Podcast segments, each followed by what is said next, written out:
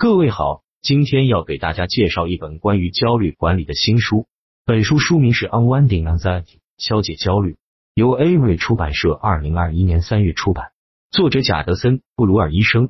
这本书提供了经临床证明分步骤的可行计划，可以帮助我们理清焦虑的脑回路和打破成瘾习惯。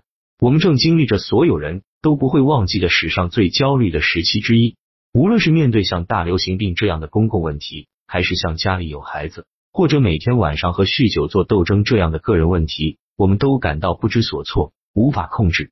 但在这本书中，贾德森·布鲁尔解释了如何使用任何人都可以使用的基于大脑的技术和小窍门，从源头上根除焦虑。我们认为焦虑是指从轻微的不安到全面的恐慌的一切，但那也是推动我们用来应对的成瘾行为和坏习惯的原因，例如压力饮食、拖延、末日来临和社交媒体。此外，焦虑生活在大脑的一个部分，抵制理性思维，因此我们陷入了焦虑的习惯性循环中。我们无法思考，也无法用意志力来克服。布鲁尔博士教我们绘制大脑地图，以发现我们的触发因素，用简单而强大的好奇心练习来化解它们，并使用正念和他的实验室已经证明有效的其他做法来训练我们的大脑。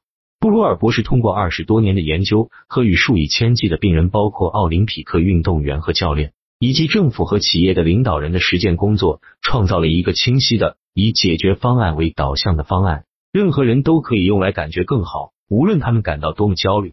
今天我们正经历着被称为焦虑流行病的情况，从来没有这么多的人被诊断出患有焦虑症，这对他们的生活质量产生了负面影响。你有没有担心到无法入睡？你是否在紧张繁忙的高速路口经历过恐慌症？但为了治疗焦虑症，我们需要了解它是如何运作的。当我们感到焦虑时，强迫性的担心就会启动。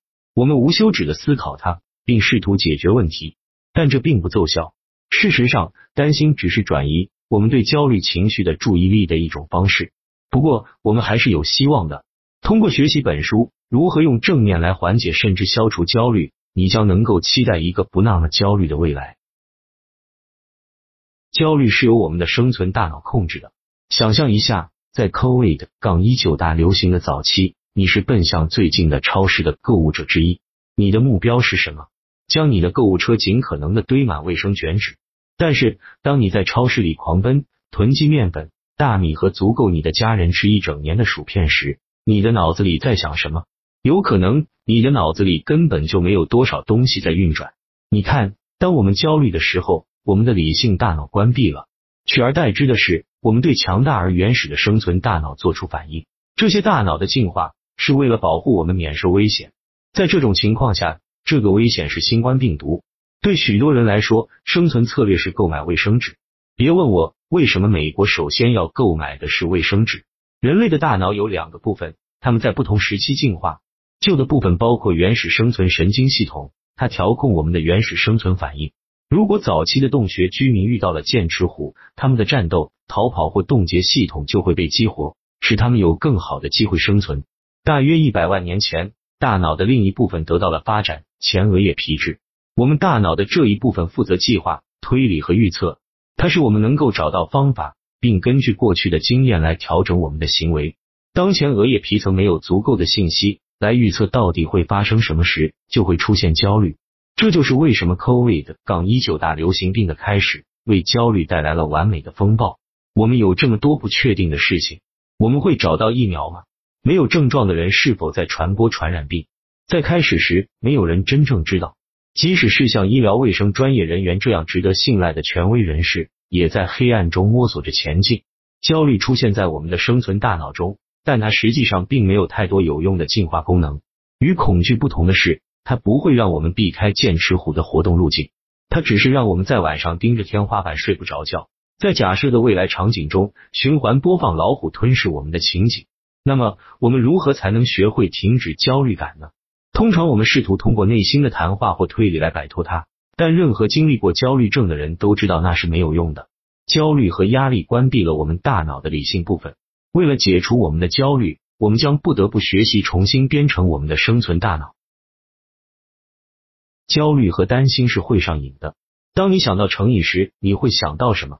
人们蜷缩在门口吸食海洛因，赌徒玩老虎机，直到花光所有的积蓄。这些关于成瘾的刻板印象，使它看起来像不寻常的东西，或者只发生在极端情况下的一些人身上。但是成瘾实际上是我们所有日常生活的一部分。想一想，你忍不住多买了一双鞋，哪怕你的钱不够用；或者你无法停止滚动浏览社交媒体的事实，哪怕你有一个作业马上要交；或者你无法停止担心，尽管你知道这只是让你感到焦虑。是的，这是对的。担心也是一种上瘾，一种我们无法停止放纵的行为，尽管它滋生了我们的焦虑，伤害了我们的幸福。就像所有的成瘾性一样。担心提供了一种暂时逃避困难的感觉。想象一下，你开始感到焦虑，这是一种不舒服的感觉，所以你立即开始担心它。你想象世界末日的情景，或计划如何使这种感觉消失。担心是有诱惑力的，因为它看起来好像你很忙，在为一个解决方案而努力。然而，大多数时候，你实际上是如同仓鼠在爬它的轮子。对所做一切的担心，达到了分散你对负面情绪的注意力的效果。这种分散注意力的做法，暂时麻痹了困难的感觉，因此对你的大脑来说，这种担心似乎比原来的情绪更有价值，因为你的大脑认为你在努力的解决问题，在保护你。这些机制源于我们的旧大脑，它通过发展基于奖励的学习系统，帮助确保我们的生存。例如，如果一个穴居人发现了一些有营养的食物，并吃了它，他的大脑就会充斥着多巴胺，使他感觉良好。这意味着他更有可能记住他发现食物的地方，并重复这种行为。同样的，如果你的大脑学会了担心会带来暂时的缓解，那么每当你焦虑的时候，你的大脑就会触发担心，这成为一种强迫性的习惯，你无法控制。但问题是，担心实际上使你感到更加焦虑，这反过来又使你更加担心。这种恶性循环会严重影响你的健康。但幸运的是，正如我们在下面的摘要中所看到的。我们可以打破这个循环，并通过这样做，将自己从焦虑的想法中解放出来。了解你的破坏性的心理是打破这些习惯的关键。约翰有一个酗酒的问题，每天晚上他都会喝六到八杯威士忌，然后昏倒，第二天晚上又开始喝。但是当他更仔细的观察自己的成瘾习惯时，约翰意识到，事实上焦虑正在助长他的饮酒。他对自己的工作量感到焦虑。所以他喝酒来体验暂时的麻木和分散注意力。当然，喝酒只会使事情变得更糟。他陷入了一个被称为习惯循环的破坏性的行为模式中。当约翰开始描绘他的习惯反应回路时，他开始更清楚的了解自己的思想，对自己的生活有了更多的看法。了解你自己的焦虑的第一步是简单的绘制你自己的习惯回路。什么样的情况会引发焦虑或其他困难的感觉？你的大脑学会了用哪些行为来回应，作为安抚或转移你注意力的方式？你是否会生气或试图用 Netflix 看视频来麻痹自己？这些行为的结果是什么？写下你能想到的尽可能多的习惯循环。这可能是一个非常令人兴奋的发现过程。你可能会觉得你终于明白了自己的动机和盲点，但不要落入立即试图修复和改变你的习惯性循环的陷阱。不幸的是。修复和改变的冲动本身就可能成为一个习惯性循环，这就是为什么人们每年年初都会兴冲冲的建立一个新年计划。小编顺便问一下，今年一半过去了，你还记得你的计划是什么吗？为了改变我们的习惯循环，我们必须抛弃那些实际上不起作用的旧工具。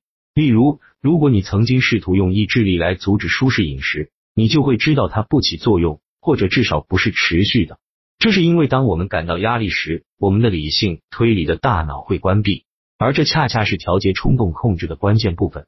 用一种有害的行为替代另一种更好的行为，也不是对所有人都有效。试图通过控制环境来控制你的习惯也是如此。例如，确保冰箱里没有暴饮暴食的冰激凌。这里的问题是，这些策略实际上并没有改变基本的习惯循环，他们只是试图分散或转移你的注意力。习惯在我们的大脑中根深蒂固，为了改变它们，你也必须改变你对他们的思考方式。正念是解开焦虑的习惯循环的一个关键工具。想象一下，每天醒来不得不重新学习如何吃早餐或使用你的手机，你所有的知识在一夜之间被抹去，这种日子你过得下去吗？我们的大脑能够熟练的将各种行为记入我们的肌肉记忆。这样，我们就能可以不假思索的做这些事情。事实上，二零一零年哈佛大学的一项研究发现，我们大约有百分之八十的时间生活在自动驾驶状态。虽然这可能是有用的，但它也意味着我们失去了对自己思维过程的认识。这意味着我们不能中断破坏性的习惯循环，因为我们甚至不知道它们正在发生。当我们处于自动驾驶状态时，大脑中启动的部分的科学名称是默认模式网络 DNN。每当我们做白日梦或担心时，大脑的这一部分就会被激活。当我们进行坚持不懈的思考或有强迫性的、令人不安的想法时，它也会开启。更具体的说，这些事情会激活 DNN 的一个枢纽，称为后扣带皮层 PCC。当人们渴望得到他们所沉迷的东西时，PCC 同样被激活。这种锲而不舍的思维是抑郁症和焦虑症难以康复的一个主要原因。通过强迫性的担心和自责，我们最终创造了一种低落的情绪，这只是加强了那些消极的想法。我们如何才能打断这种破坏性的循环？最好的方法之一是减少花在自动驾驶上的时间，时刻觉知到我们的想法的做法被称为正念。与流行的看法相反。正念并不是要清空我们的思想，成为禅宗大师，它只是关于学习意识到我们头脑中的东西。作者和他的团队做了一个实验，他们测试了定期冥想和正念训练是否影响人们的大脑。核磁共振扫描显示，有经验的冥想者的 DMN 活性要低得多。然后他们又做了一个实验，看看正念训练是否能帮助人们戒烟。果然，它减少了 PCC 的活性。而 PCC 是为强迫性和成瘾性想法提供动力的大脑中的枢纽。正念训练将是中断你自己的习惯循环的一个关键工具，并解开你的焦虑。下一个摘要将探讨如何将其付诸实践。如果不改变大脑的奖励机制，我们就无法改变我们的习惯。想象一下，有人让你选择吃一盘煮熟的西兰花，或者吃一片奶油蛋糕，你的大脑可能会大叫着让你吃蛋糕。这是因为蛋糕有更多的卡路里，这意味着当你吃它时，你的大脑得到更大的多巴胺奖励。此外，还有一种情感奖励。我们大多数人都把蛋糕与乐趣、聚会和庆祝活动联系起来，我们有无数的联想刻在我们的神经通路上。这就是为什么让自己选择西兰花而不是蛋糕是如此困难。蛋糕的奖励性更强，去重复这样行为的动机就越强。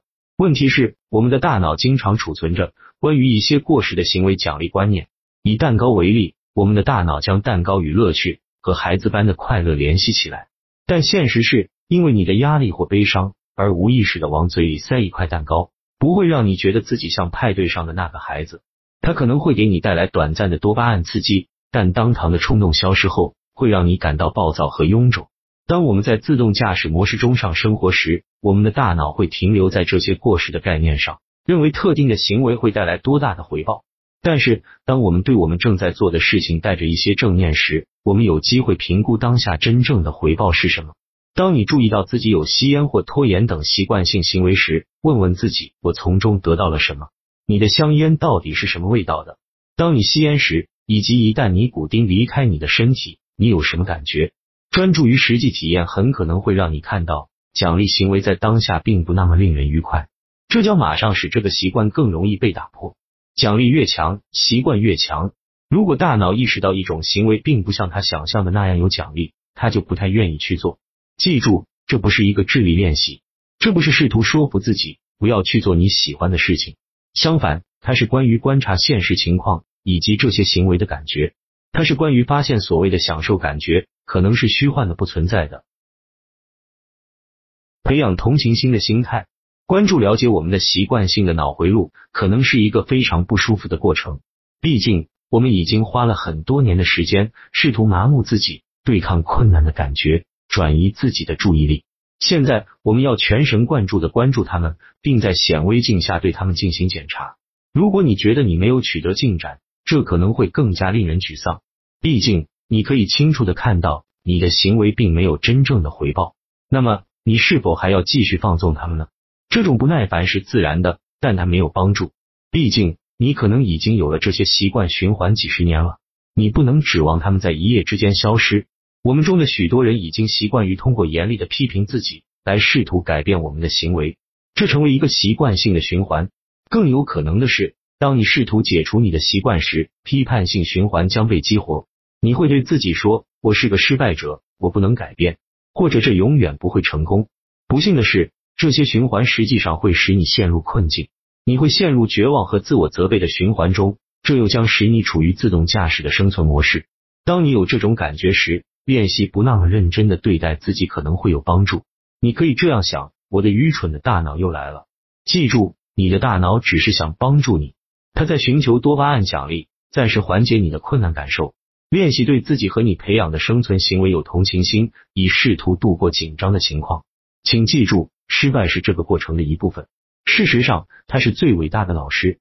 研究员 Carol Dweck 认为，有些人有固定的思维模式。他们认为自己的智力和才能是与生俱来的，是有限的；但另一些人则有成长型心态，他们相信自己可以在成长过程中学习和成长。后者的人更有弹性，他们将错误和失败视为发展的机会。当你在解除习惯性循环时，必须采取成长的心态，把一切都看作是发展的机会。你在健康饮食数周后暴饮暴食了吗？没问题，这对你的大脑是一个宝贵的提醒，提醒你吃的好的感觉有多好。你是否对你的旧习惯感到不安和沮丧？没问题，这表明你是多么渴望改变。好奇心是你消除焦虑的超级力量。儿童有一个可爱的阶段，他们会对他们观察到的世界上的一切提出问题：为什么猫有长尾巴？为什么他们的父母能喝酒，而他们却不能？他们自然而然的对他们所看到的一切感到好奇。但是作为成年人，我们开始将好奇心限制在填补信息空白上。比如，当我们被堵在路上，需要知道需要多长时间才能通畅。寻求我们所缺少的具体信息被称为填充性好奇心。对一切事物都有孩子般的好奇心，被称为基于兴趣的好奇心。这就是我们需要培养的那种好奇心。基于兴趣的好奇心是对学习新事物的热爱，心中没有任何特定的目标。这是一种看待世界的广阔方式。使你对正在发生的事情的细节保持关注，它也有助于你记住新的信息。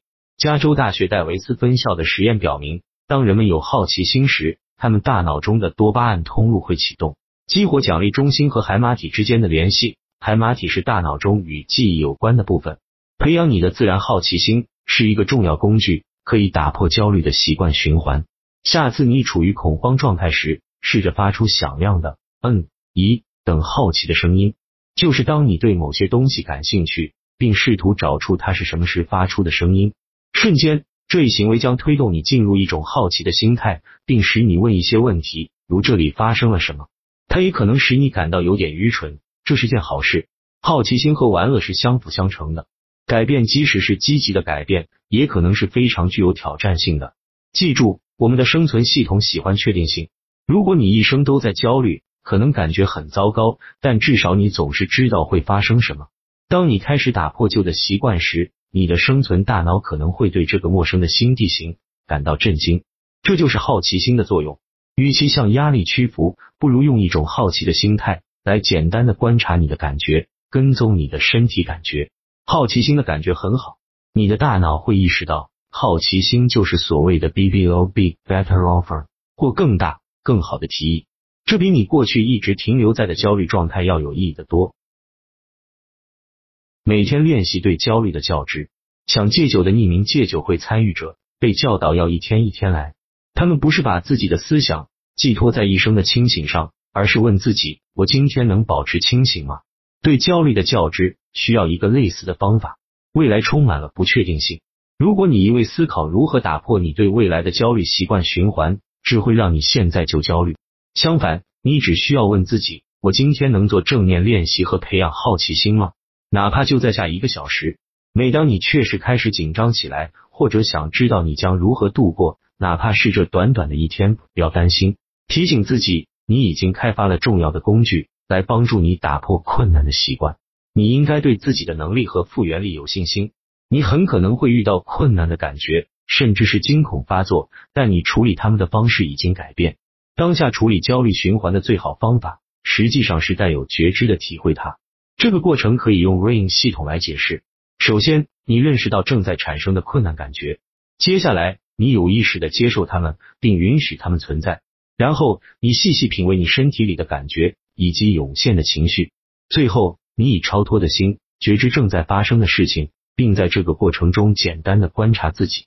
RAIN 利用你的好奇心的超能力，帮助你的大脑从焦虑、恐慌的状态中过渡出来。呼吸练习是另一种度过焦虑的好方法。呼吸帮助你保持对身体的关注，而不是试图思考如何摆脱这种情况。缓慢而深入的呼吸使我们在当下感到放松，它向我们的大脑传递重要信息，即我们实际上是安全的，不需要高度警惕。有些时候，你可能会觉得自己没有任何进展。并认为自己会永远被困在焦虑的思维中，但现在你已经学会认识到，绝望和自我批评只是另一种生存机制。每当你的大脑支持一种以总是或永远这样的极端观点时，就应该提示你，生存模式又启动了。与其迷失在绝望的循环中，你可以使用比如好奇心，或者善良，或者仅仅是自嘲的方法，给自己带来更大、更好的奖励。你不需要永远计划如何做到这一点。甚至不需要一整天，着眼于当下吧。现在，在这一刻，你是否能够对你的感受和感觉产生好奇心？很好，你对焦虑的觉醒已经开始了。最后总结：焦虑是一种强迫性、习惯性的行为。当我们感到焦虑时，我们理性思考的能力就会关闭，这意味着我们无法通过理性的思考来摆脱焦虑。相反，我们需要学习如何重新编程我们的生存大脑。并找到更有价值的行为来取代对焦虑的担心。通过练习正念技术，我们将意识到自己的思维，并停止在自动驾驶模式上越走越远。结为小彩蛋：下次有人在交通拥挤的路上开车插到你汽车的前面时，试着在心里告诉他们你爱他们。有一次，作者在上班途中的路怒症使他陷入了一种糟糕的情绪，并伴随着他一整天。